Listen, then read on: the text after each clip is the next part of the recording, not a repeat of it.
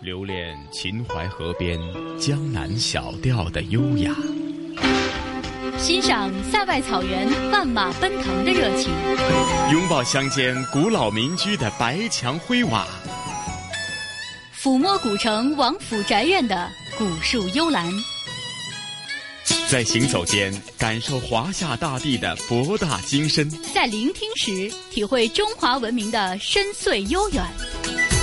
这里是华夏之声台和香港电台普通话台联合制作播出的《魅力中国》。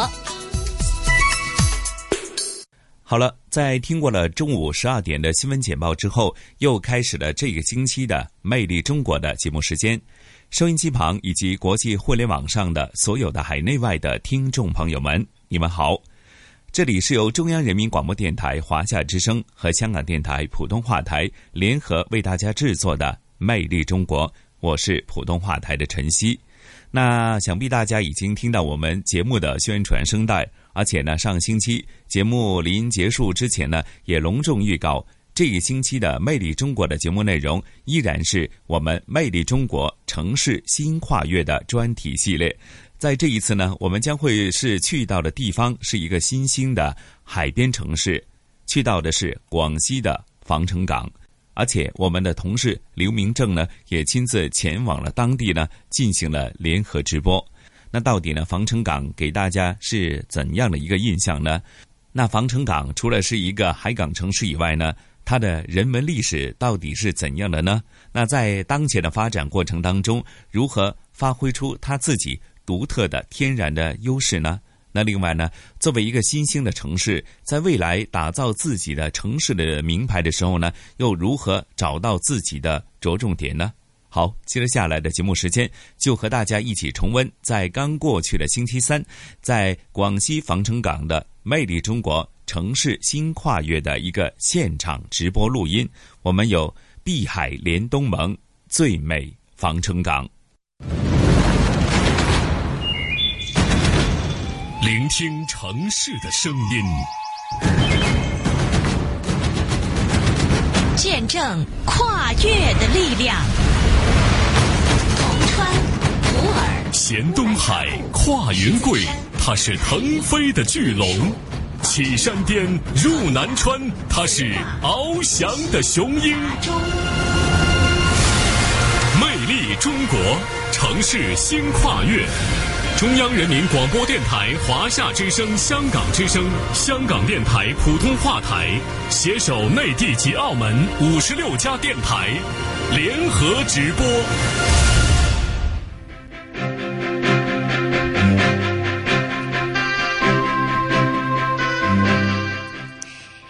中央人民广播电台、防城港人民广播电台、香港电台普通话台，听众朋友们，大家好！您正在收听的是由中央人民广播电台、华夏之声、香港之声、香港电台普通话台携手内地及港澳五十六家电台联合推出的大型直播节目《城市新跨越》。嗯，在中国海岸线的最西南端，有一座新兴的海港城市，城在海中，海在城中，城海交融，海天一色。由于它地处中国的西南门户，所以从宋代以来啊，它便有防城之名。今天我们的城市新跨越就来到了这里——防城港市。大家好，我是中央人民广播电台主持人朱朱。大家好，我是防城港人民广播电台主持人肖涵。碧海连东盟最美防城港，我也代表热情好客的防城港市民，向港澳听众以及全国各地的听众朋友们问声好。大家好，我是香港电台普通话台的主持人明正，来到这防城港啊，感觉特别的亲切，是吗？因为咱们的城市里面呢，都有一个港字，我是香港，你是防城港，是哈。你这么一说呢，的确是这样。不光一个港字啊，其实我们的语言也是相通的，像是我们呢都会讲白话。防城港分印尼，哇，多谢多谢啊！防城港的确好靚，係呀係呀。我怎么觉得你们两个说的都比我好呢？这其实呢，除了语言啊，我们的生活习惯也是非常相像的哈。像是你们呢都会吃海鲜、喝海鲜粥是吗？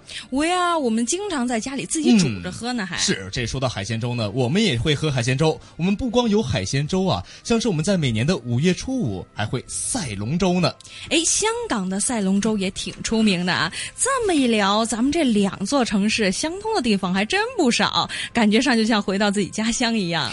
听你们俩聊的真热闹哈！刚才呢，你们一直说到了这个两座城市的相似之处。嗯嗯。呃，其实我来到防城港这几天呢，感觉防城港和香港呢还有一些互补的地方更加珍贵。是吗？是什么呢？你比如说哈，你看防城港呢，作为一个新兴的海港城市，中国西部第一大港，中国和东盟经贸合作的门户，它有无限的商机。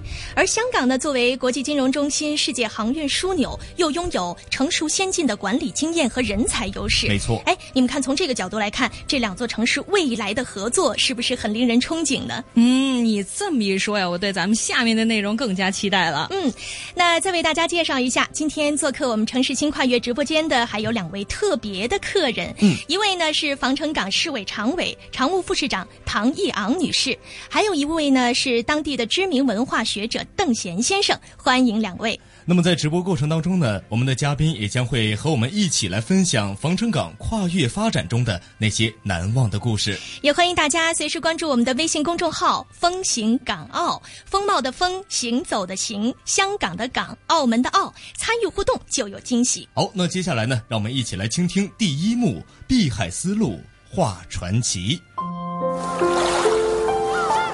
爷爷，看那边有好多好多人，好热闹啊！那个是我们的迎亲队伍，他们啊，今天要迎接一位美丽的新娘。爷爷，新娘要嫁给谁呀？嫁给大海呀！大海？大海怎么嫁？哈哈，因为啊，她嫁给了我们这里的人，就等于嫁给了大海，嫁给了思念，嫁给了。美丽和幸福。爷爷，以后我叫新娘，那叫她什么呀？你就叫她海嫂啊。海嫂，真好听。那她生下的小孩呢？那，你就叫她海宝吧。孩子呀，爷爷和你说，大海给予我们很多很多，我们要感恩大海。拥抱大海，大海永远都是我们的故乡。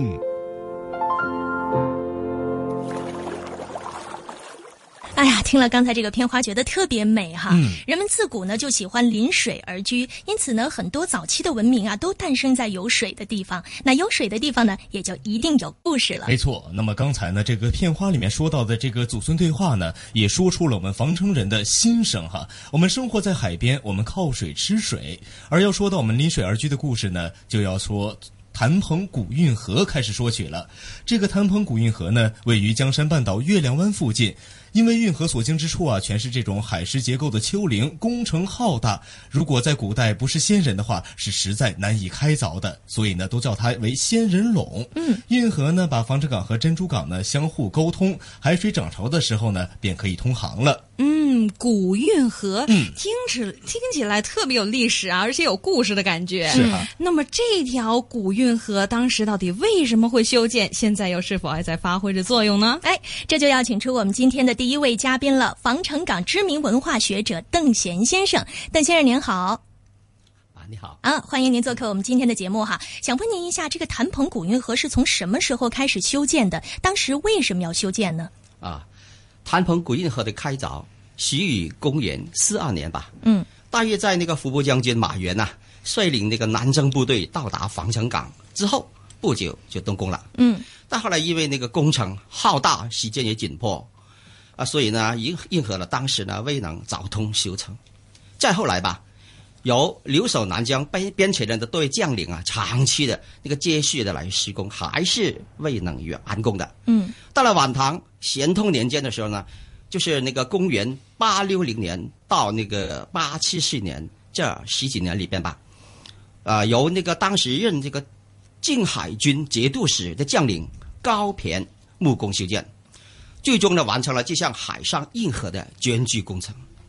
谭棚古运河的修建由东汉初年至晚唐，嗯，啊，历时八百多年呐，哇，开凿的时间长。施工的呃，尤其的那个艰难了。对，要不怎么管它叫仙人龙哈？对了，是了，这两点呢，古来很少有那个其他工程可以和它相比的。嗯，哎，那么这么看来的话，这防城港自古以来就是一个战略的要地啊。那么，邓先生，谭鹏古运河在历史上其实都发挥了怎么样的作用呢？谭鹏古运河的开凿啊，在当时啊是很大的事情，因此呢，这个工程被那个多部正史啊、古籍啊记载的，由此可见谭鹏古运河的重要作用。《唐书·高骈传》中就有说了：“嗯，运河通航后呢，往来舟楫无滞，储备不乏，至今赖之。”拿高骈管理南疆边陲时期来说吧，运河的通航对沟通广州等地与安南乃至那个东南亚诸国的贸易往来啊，促进地域经济的发展，安定边陲有重要的意义。可以说。谭鹏古运河在那个碧海丝路的通途上有过贡献。嗯，好的，也谢谢我们的邓先生。好，谢谢邓先生。无独有偶啊，和这个谭鹏古运河只有一河之隔的呢，还有一条神秘的。海上胡志明小道是的，那么谭鹏古运河和海上胡志明小道这两处呢，最初都是用于军事目的的重要设施，嗯，足以见证啊这个防城港当年特殊的地理位置。是，这猪猪对于我们防城港还是比较了解的哈，毕竟来了几天嘛。我们防城港呢是先有港后有市，而要谈起防城港能有今天的发展呢，我们就千万不能忘记海上胡志明小道的故事。这明正，我要问你一个问题哈，嗯，你是否知道中国有一个零号泊位码头呢？零号，是不是一号？这零号啊是很神奇的一个码头，接下来我来给你介绍一下哈。嗯，这零号码头泊位呢就在我们的防城港市，零号泊位就是当年神秘的海上胡志明小道的起点，所以呢叫做零号泊位了。那么它也是记录了中国人民抗美援越的一个艰辛的历程。我想防城港的成长呢，也许只有零号泊位可以见证了。那现在呢，就让我们跟随记者袁梅、李梅到零号泊位码头一起去看一看。各位听众，城市新跨越采访组一行现在来到了防城港最早建港的地方零号泊位进行采访。站在烟波浩渺的西南海岸，记者看到像长龙一样一字排开的橘黄色船吊停靠在岸边，他们有的正在挥舞着铁臂，忙碌地装卸着货物；有的则安然地等待远方即将到港的货船。说到我现在所在的零号泊位，那是一段不随铁锈斑驳的历史。因为它正是海上胡志明小道的始发地点。防城港北部湾港务有限公司总经理助理戴春辉，咱们这个海上胡志明小道呢，因为也是以前我们中国抗美援越的时候，就是在这个地方海上的一个起点呢。这个码头大概是一九六八年的时候就开始在建了，那么到七零年的时候就先建成了三个浮的码头。三个仓库，直到七二年，咱们开始往这个越南输送物资。到七三年，大概是持续了九个月的时间，总共运输了物资是十六万多吨。防城港北部湾港务有限公司的一位老工人向记者回忆了他当年参加建设的情况。呃，您好，请问您叫什么名字？我我叫蒋启明。您在港务公司工作了多久了？我已经工作了三十三年了。啊，最初的时候这个码头是什么样？您还记得吗？当时在八三年，三个泊位呢就建成了。建成当时呢，我们就是在八三年的十二月份，也就是我们防城港跟我们全国十四个沿海港口一样，同步对外开放。三十年沧海桑田，三十年飞速发展。防城港这个昔日的小渔村，如今已经成为西部沿海的第一个亿吨大港，如同一颗璀璨的明珠镶嵌在北部湾畔。防城港北部湾港务有限公司总经理助理戴春辉：这边是西南，中国的西南的对外的一个门户啊。比如说我们去欧洲啊，去东南亚呀，去非洲啊，那么从这边出去，那是最近的。包括他们回来也是，首先也要到我们这一块。包括咱们这边也是重要的一个物资的集散地。到这边来的，比如说大宗的货类，像这个铁矿石啊、煤炭啊，还有硫磺、粮食等等等等吧。另外的话呢，就是我们这个。东湾跟西湾两个港口，两条深水海沟，那么就是构成了我们的这个天然的一个航道。到现在为止的话，已经就是连通包括港澳在内的一百多个国家和地区，两百五十多个港口都有货物的来往。今年上半年，防城港市实现地区生产总值二百八十五亿元，增长百分之十点一，增速名列广西第一位。港口经济、海洋经济、口岸经济等六大经济业态全面发力，功不可没。随着习近平总书记提出的一带一路建设的实施，防城港市这颗古代海上丝绸之路的明珠正在重新闪烁，熠熠光彩。听了刚才的采访啊，相信收音机前的听众朋友对于防城港呢有了一个初步的认识。嗯，那么接下来呢，我们就要有请出今天的一位特别的来宾，有请防城港市委常委、常务副市长唐义昂女士。您好，唐常务。您好，您好啊！我知道这防城港市啊，地处中国大陆海岸线的最南、最西南端呢，沿海和这个沿边的交汇处，是全国二十五个沿海主要港口城市之一。那么和其他的地区相比，这防城港市有着怎么样的独特的优势呢？防城港市啊，因港得名，因港立市，是一座全海景生态海湾城市。嗯。全市总面积六千一百八十一平方公里，总人口近百万。嗯，与内地其他城市相比，防城港市的最大优势就在于两沿四区。两沿就是既沿海又沿边，四区就是我们防城港市啊，被国家列为东兴国家重点开发开放试验区、嗯，中越跨境经济合作区、沿边金融综合改革试验区。以及构建开放型经济新体制试综合试点试验区。嗯，刚才呢听到唐常务介绍的一句话，我相信收音机前的听众朋友啊，一定都特别的羡慕哈，叫全海景生态海湾城市哈。那刚才呢您也提到了有几个这个综合试点地区，具体的来给我们介绍一下，都有一些什么样的定位呢？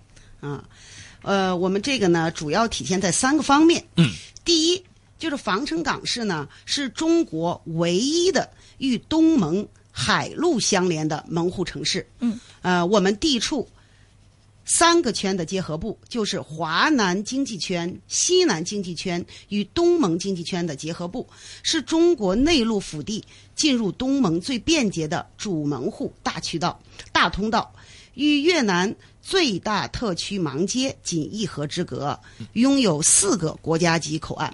那么，其中东兴口岸。是我国陆路边境第一大口岸，也是沿海主要出入境口岸之一。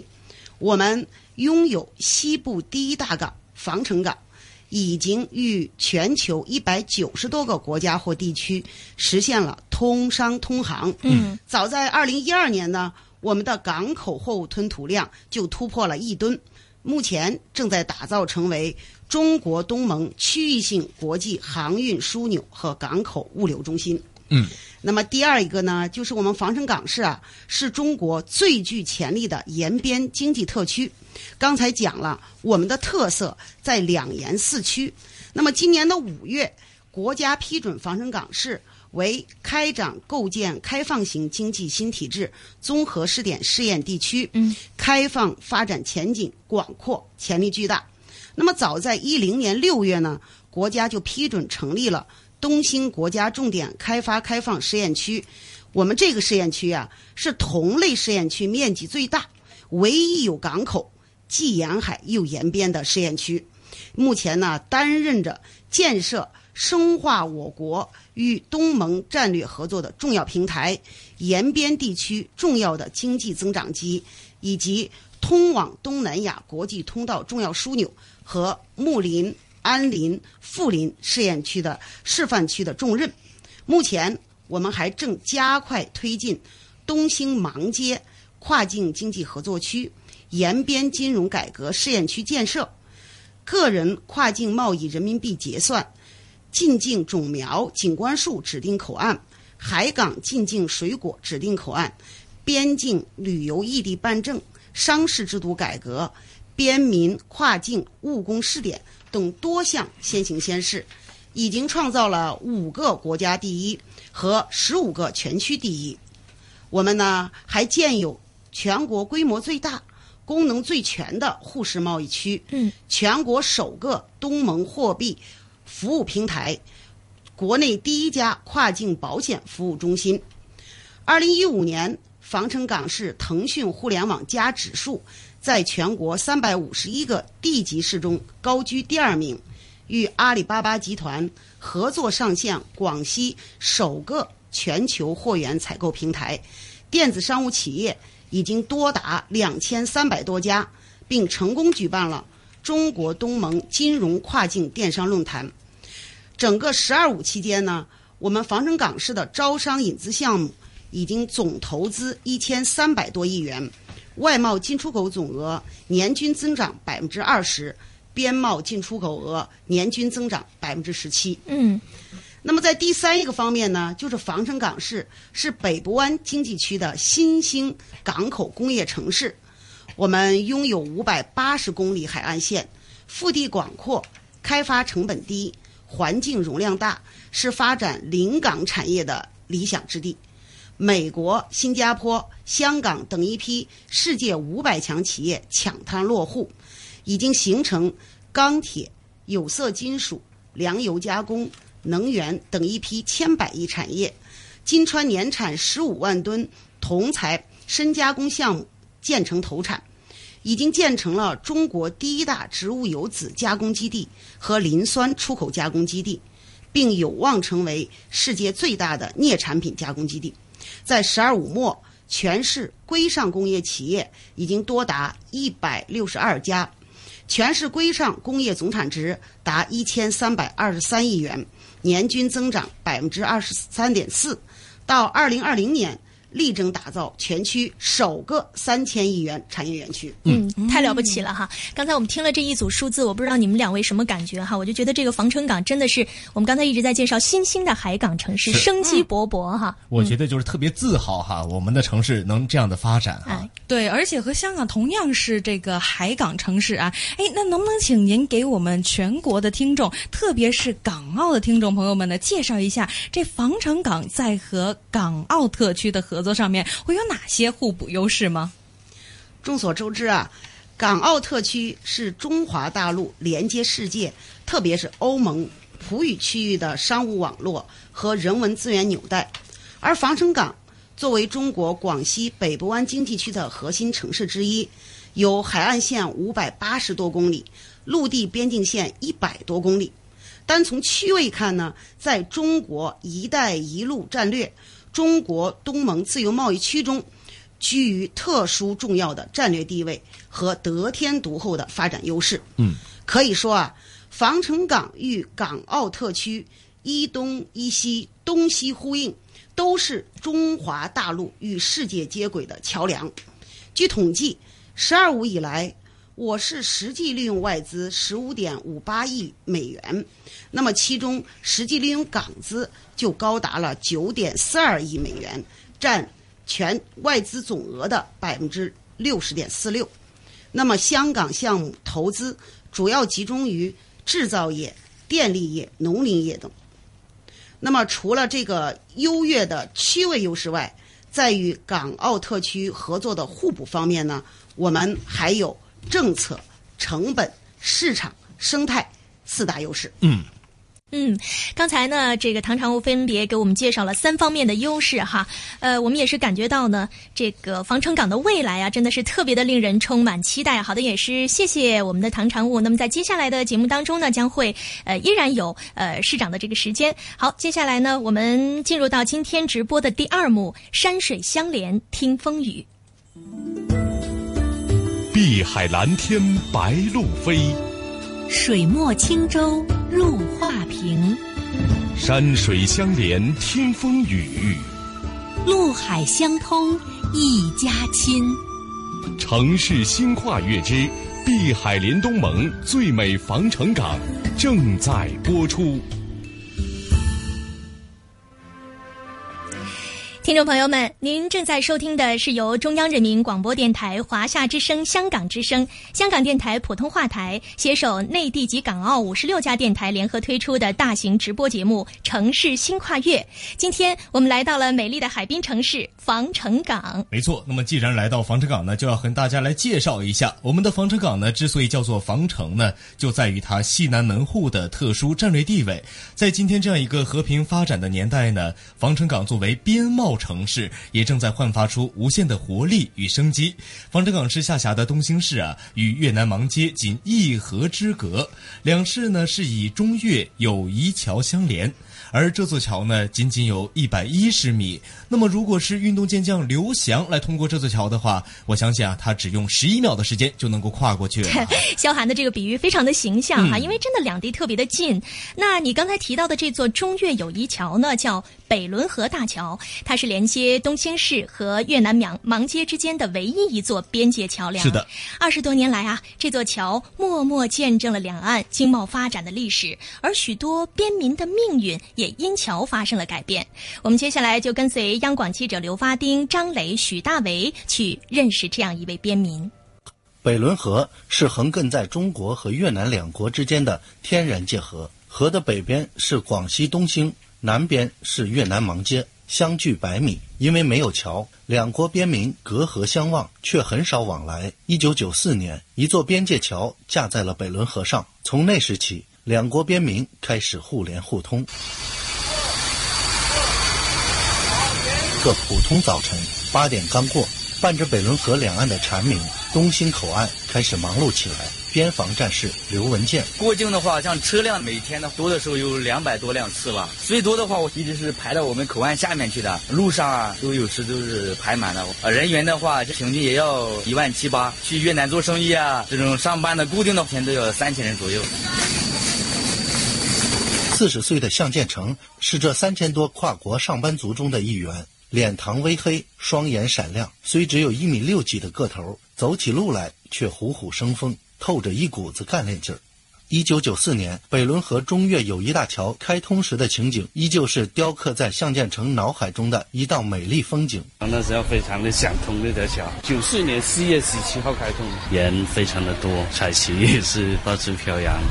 那天的天气也是非常的明朗，交通了，那可就可以多赚一点。向建成家里兄弟姐妹多，为了供孩子们上学，家里曾经欠下几万块钱外债，一件衣服四个兄弟都要轮流着穿。一九九二年。上中学的向建成每周末开条小破船，带些越南人喜欢的水洗裤贩卖，无形中成了穿梭在北仑河上的国际倒爷。船上的大不了多货，一天有时候来一期的话就是几个小时了，费很多时间。我有时候好卖的话，我们找两三次，那桥就快了，半个小时通关就完成了。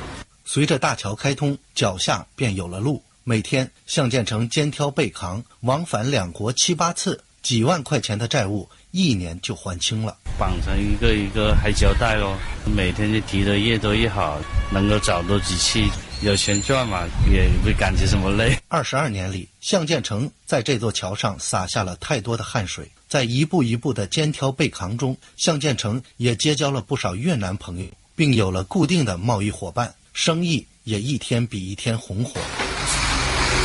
如今每隔两三天，向建成就有一辆满载货物的大货车过桥，送货到他在越南芒街开的两家商铺。当初的穷小子彻底翻了身，一个带一个，整个家族一百多人吧，做这个贸易的。以前就是有时候一个月都吃不了一顿，要有一辆机行车不错了。现在每天都有一顿就吃了，大家现在都有车开了。不仅是他的家族，在向建成的动员下，老家河州村的一半村民都做起了边贸生意。为此，他还专门组建公司，为乡邻融资提供信用担保。如今的河州村，当年进村的那条泥巴路早已换成了柏油路，低矮漏雨的茅草房也被掩映在绿树丛中的两层小洋楼所代替。随着人流量和车流量的与日俱增，仅有两个车道的北仑河中越友谊大桥渐渐有些扛不住了。二零一四年，正在建设中的中越跨境经济合作区内，四个车道的北仑河二桥开始建设了。看着这座即将建成的新桥，地地道道农民出身的向建成已不满足做国际倒爷，他也想实现自己富裕梦的三级跳。二桥呢做好了，我们就进那里去做加工，在跨境合作区里面，利用两边的这个资源做这个深加工。做好了桥了，那我们的梦想就要实现。嗯，没错啊，就像刚才向建成说的那样啊，由于中越两国人员和货物呢，这往来的流量呢十分巨大，那么双方政府呢也一致认为是有必要修建北仑河二桥了。那么既然说到北仑河二桥啊，接下来和两位来介绍一下北仑河二桥。好啊，北仑河二桥呢位于一桥下游，垂直距离大约三点二公里处，桥面总宽呀有二十七点七米，双向四车道。嗯，主桥的设计时速呢每小时六十公里。可以说是比这个现在的这座桥呢是宽了很多很多哈。这目前呢二桥也正在修建当中。那么除了北仑和二桥呢，东兴口岸二桥综合服务区的国门大厦也正在建设之中。建成之后呢，它也将会成为中国南疆第一门。哇！也将会大大的缓解这样的通关压力，来提升口岸的通关效率，为两国的经贸往来呢提供更加的。多的便利，哎，其实这几天采访呢，我们也去到了东兴哈，给我的整体感受呢有两点。嗯，第一呢就是非常的整洁，哎，街道啊特别干净，而且马路两旁呢都是各种颜色的独栋楼房，嗯，黄的、绿的，还有咖啡色的，连在一起呢井然有序。第二个感受呢就是活跃。一方面呢是出境游玩的这个游客啊特别多，是再有一个呢就是边贸生意的这个市场感觉到非常的活跃，在口岸呢我们也经常能看到哈这个戴着斗笠的越南人大包小包的进进出出。哎，不得不说这猪猪啊，你这感觉非常对，而且呢你这观察力也是非常的仔细的哈。谢谢啊。这东兴地区的边贸市场确实如你所说非常的活跃。嗯，当然了，这也既包括你看到的这些这个进进出出的跨境边贸的有形市场，同时呢还有一个更加火热的无形市场，那就是电商市场了。那么，根据腾讯公司的统计呢，东兴地区的互联网加指数在全国排名第二，仅仅次于杭州。哇，这的的确是难以令人想象啊！这样的一个边贸小城到底是如何做到的呢？相信大家也一定想知道。那么接下来呢，就让我们呢跟随着央广记者袁梅、邓君阳，揭开这座边贸小城快速发展的秘密。到了二零一三年的二月份的时候，单月份的销量可以突破两千万。东兴人民大会堂里座无虚席，阿里巴巴授权的第三方合作公司经理正在给这边的电商们讲课。这是东兴市服务“一带一路”创新创业发展的电商专题培训现场。像这样的培训会已经不止一次了，在这里，空气中散发着的都是全程电商的创业激情。戚有生是土生土长的东兴人。对边境产品比较熟悉，他创业已经六年了，如今自己有两家公司，一家是最初创立的特产网店，另一家是第三方平台，专门为各边境网店提供设计维护服务的。自己团队的成员都是二十来岁的小年轻们。就我的大学的时候一直在创业，我就发现，呃，这个越南那个特产，它也是某种程度来讲像是进口的，然后它比那些韩国、日本啊、欧美的便宜很多很多。口感也不错，就刚刚开始创业的时候，就是跟那个他们零散的一些商家进喽。那进的多的话，就跑越南去跟那个厂家谈，让他们供货给我们喽，占有一些价格的保证优势嘛。这几年发展都挺好的，资源性的东西还是比较多。他国家不是给了一个政策，便民政策嘛，每个互市贸易啊，这个不用打税都可以。目前，东兴的电商们成立了自己的电商协会，有三百多名会员，大家经常在一起交流。都在思考着如何通过互联网这个大平台，把边贸生意做兴旺，把东盟市场盘活。东兴市电子商务协会秘书长梁周华。那目前呢，我们成立的电子商务协会呢，我们让大家做正规的商品，啊，引导行业激励，走一个产业链发展路线，啊，例如像我们东兴这边几大特色，做越南食品的，还有工艺品的，还有我们本地的农副土特产的，我们想把这些行业。整合起来，让大家把它做强做大，做出东兴的地标性商品，做出东兴市的一个品牌商品。防城港市政府相关部门也纷纷推出了一系列便利措施，促进边贸经济的发展。市公安局日前在全国首推边境旅游网上预约办理服务，群众网上预约，民警一日办证，大大提高了通关的效率。防城港市公安局出入境管理支队质证中心主任张丽。我们自行研发了一个防城港市边境旅游预约办证，呃，这个系统，呃，申请人、旅行社都可以做到你足不出户，利用互联网加的那个特色，就在网上对这个申请材料进行。预审可以缩短了那个时间。然后我们原来办证就是三天吧，然后现在基本上一天，甚至把那个时间可以缩短到一个小时。我们是今年七月十二号开始试运行，到目前为止刚好一个月吧，我们办证量已经达到了两万三千多本。呃，这个数据如果是按以往来讲的话，可能是半年的数据，但是我们一个月已经达到这样的量了，效率提高了。在东陶电子商务展厅采访时，记者还惊喜地发现一群来这里参观的小朋友。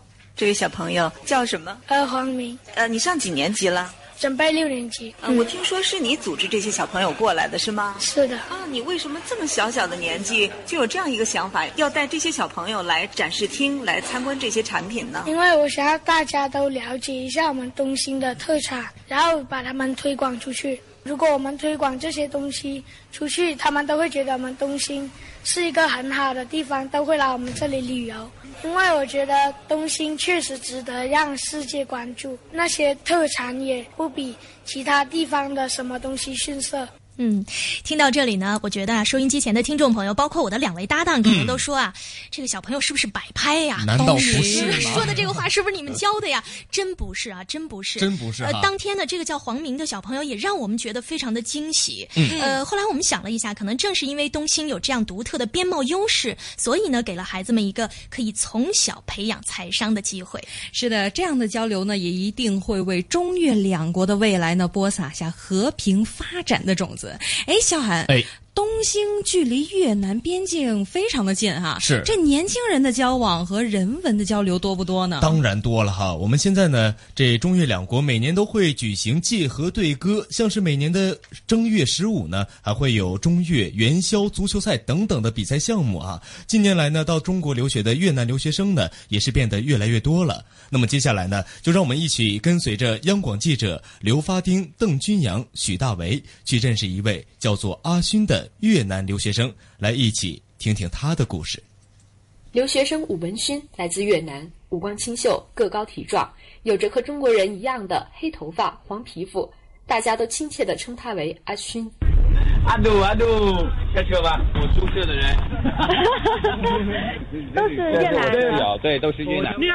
阿勋曾担任过广西民族大学越南留学生会副主席。每年九月新生入学，阿勋也总会忙得不亦乐乎，帮着学弟学妹找宿舍、办理入学手续。阿勋是受爷爷的影响才来到中国留学的。他的爷爷是个中国迷，喜欢中国的文字、茶叶和音乐。在爷爷的熏陶下，阿勋从小就想来到中国留学。他的第一个梦想就是要学会汉语。后来终于如愿，阿勋本科选择了对外汉语专业。为了尽快学好中国语言和文化，阿勋可没少费心思。跟中国同学玩，天天到他们宿舍那边跟他聊啊。我有些我真的听不懂他们说什么，就我就拿我的话题过来就引导他们走。就我一个人是留学生，七十二个中国学生，一年之中我就把所有东西全都学光了。除了找同学交流，阿勋还主动找学校的保安、保洁的阿姨聊天。慢慢的，他不仅学了一口流利的普通话，还学会了广东话，交了很多好朋友。经常帮我们打扫那个阿姨，她每次做饺子，她都叫我下来，还教我怎么做饺子，然后我开始学，她做的真的很好吃。业余时间，阿勋特别喜欢看中国武侠片。他的第二个梦想是想成为中国功夫高手。我从小已经很喜欢中国的武侠片，现在你到越南，就每一个家庭都会有武侠片的。周润发，我外婆特别喜欢他，很帅气。来到中国以后，阿勋跟着大学老师学习了太极拳和咏春拳。他感觉到中国功夫不仅能强身健体，还蕴含着中华传统文化的思想精髓。转眼间，阿勋已经在中国留学六年。本科毕业后，他获得了中国政府奖学金，继续攻读硕士。每逢假期，他都会主动找一些公司实习当翻译，已经从一个中国迷变成了一个中国通。因此，他也有了第三个梦想，就是组织家里的兄弟姐妹们一起来到中国做生意，发展中越贸易。其实广西在跟越南的，或者甚至到那个云南跟越南的，或者边界几个国家的话，都非常好，特别是生意。特别密切。在阿勋的影响下，弟弟、表弟、表妹们都陆陆续续的来到中国留学。这些来自异国他乡的年轻人，也都把中国当成了自己的第二故乡。阿勋，我中国好朋友很多，就是几个哥们玩的特别好，我收获很大，真的，我青春是属于中国这边的。它是北部湾畔的璀璨明珠，它是西南开放的重要门户，东盟逐梦新跨越，直挂云帆济沧海。城市新跨越之碧海连东盟最美防城港，正在播出。收音机前的听众朋友，您正在收听的是大型直播节目《城市新跨越》。今天我们的节目来到了美丽的海滨城市防城港。接下来呢，让我们一起来倾听第三幕。东盟逐梦新跨越。嗯，那么民政猪猪呢，在节目一开始呢，我们一起细数了一下防城港和香港的一些相似与互补。是的，哎，其实啊，早在二零一三年，香港特区的行政长官梁振英就曾经来过防城港进行考察。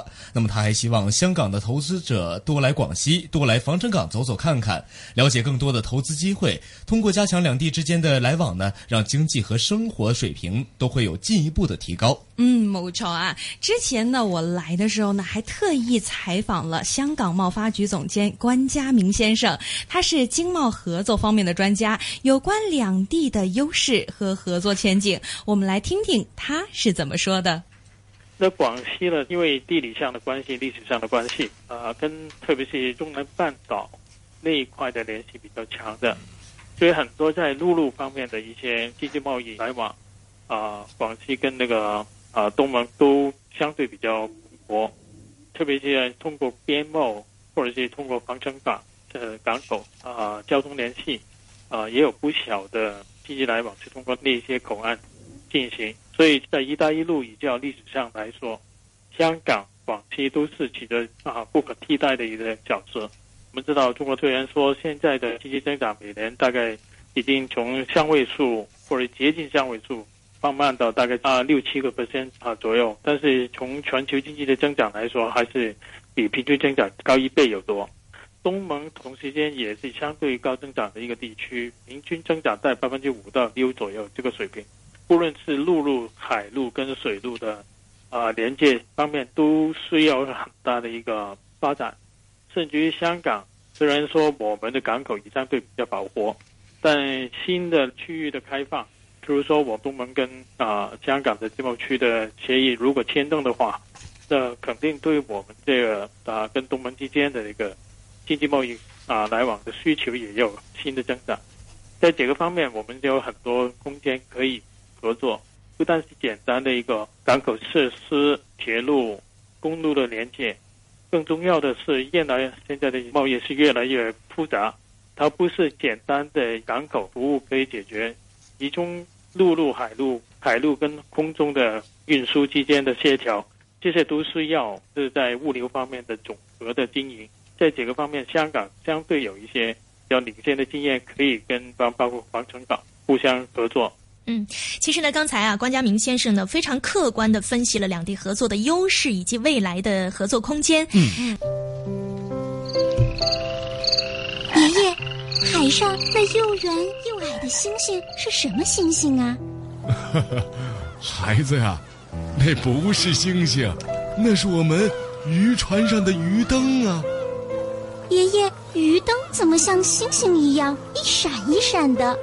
那是我们的眼睛，一笑啊，眼睛就闪烁起来，是甜美的微笑。爷爷。我们为什么喜欢微笑？因为丰收了，收了很多很多鱼，所以就笑了。爷爷，你喜欢什么颜色？爷爷呀，我喜欢蓝色。其实啊，爷爷喜欢蓝色，是因为大海是蓝色的。哦，我知道了，大海是我们的故乡。对。大海是生我们、养我们的地方，是我们的妈妈，是我们终生难忘的地方。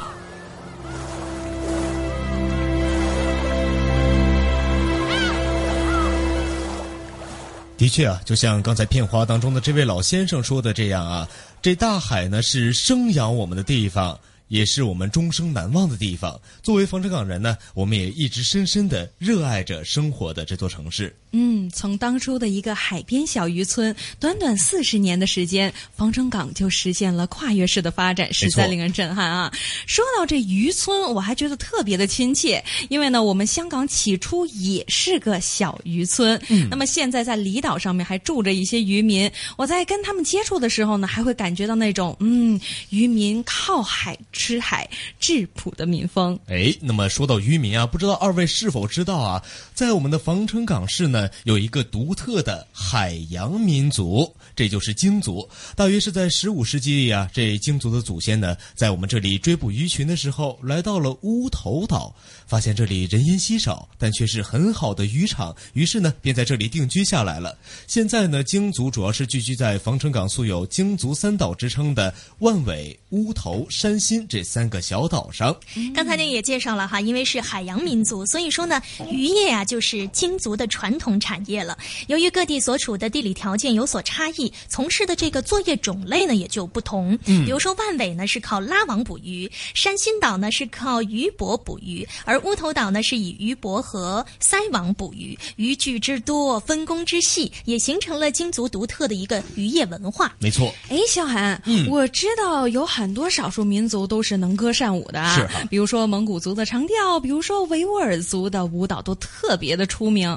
那么这京族是不是也有自己民族独特的歌舞文化呢？明正，你这个问题问的特别好，谢谢。这京族呢有一个特别隆重，也是最热闹的节日，叫做哈节。嗯，而唱哈呢就是。歌唱娱乐的意思，京族人呢特别喜欢唱哈，而京族呢还有一样非常独特的乐器，叫做独弦琴。这顾名思义啊，就只有一根琴弦。但你别看它只有一根琴弦，它却有非常优美优美的这样的音色哈。那么接下来呢，让我们一起跟随着记者航月走进中国唯一的海洋民族京族。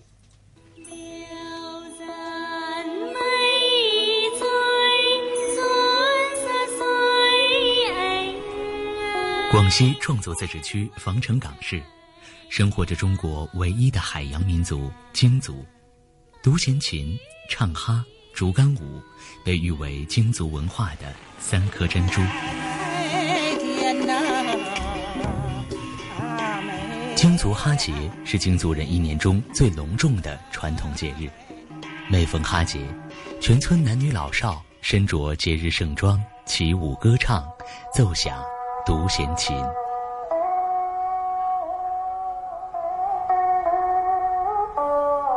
我们京族独弦琴是祖传过来的。独弦琴弹奏了起来，就像我们这个京族唱歌了这样，已经都是我们的生活的一部分了。他叫阮志成，自幼跟随爷爷独弦琴传承人阮世和弹奏独弦琴。一九九三年，阮世和辞世后。为了完成爷爷的遗愿，他放弃了部分生意，义务教学，把传授独弦琴技艺作为自己毕生的事业。爷爷说：“你这个呃京族文化，你没有人传承下去的话，下一代就失传了。”所以我都记住爷爷那个时候说的话：白天出去劳动，嗯，很辛苦了，晚上还坚持练了几个小时的琴。阮志成说。在东兴，像他一样的京族文化传承人还有很多。在他们的努力下，京族文化受到越来越多年轻人的关注。而且现在很多学生是自己上门来报名的。呃，在学校里面，老师跟说：“哎，你们喜欢独弦琴吗？”有很多百分之五六十举手。我的最大这个梦想就是以后把我们这个京族的独弦琴发扬光大，下面的小朋友一代一代传下去。近年来，防城港市高度重视京族民族文化的保护和传承。阮志成自豪地说：“现在的万尾村处处都有京族的传统文化特色。如今，京族独弦琴、京族哈节都已经成为国家级非物质文化遗产。”一张张京族文化名片，也带着京族人的梦想，走出京族三岛，走向全国。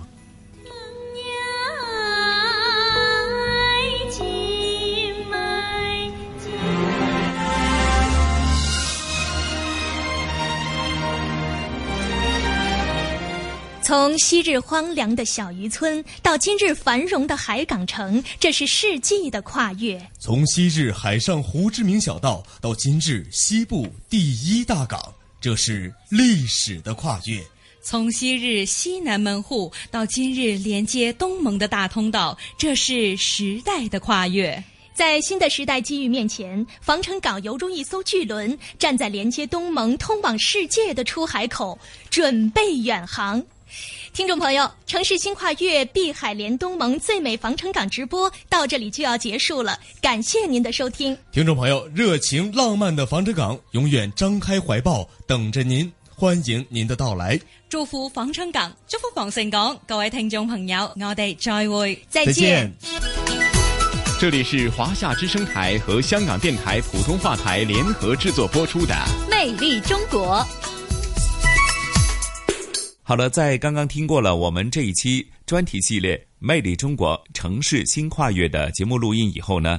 那咱们今天《魅力中国》的节目时间很快又得告一个段落了。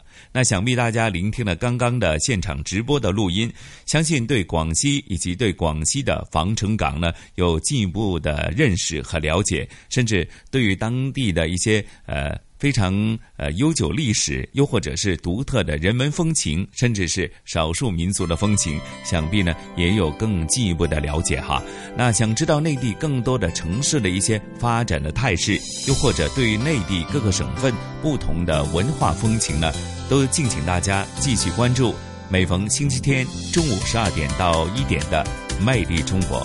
好了，在临离开直播室之前呢，晨曦为您选来的这首歌曲是来自黄品源所演绎的《雨后的彩虹》。好，约定大家下星期同样的节目时间，我们再会。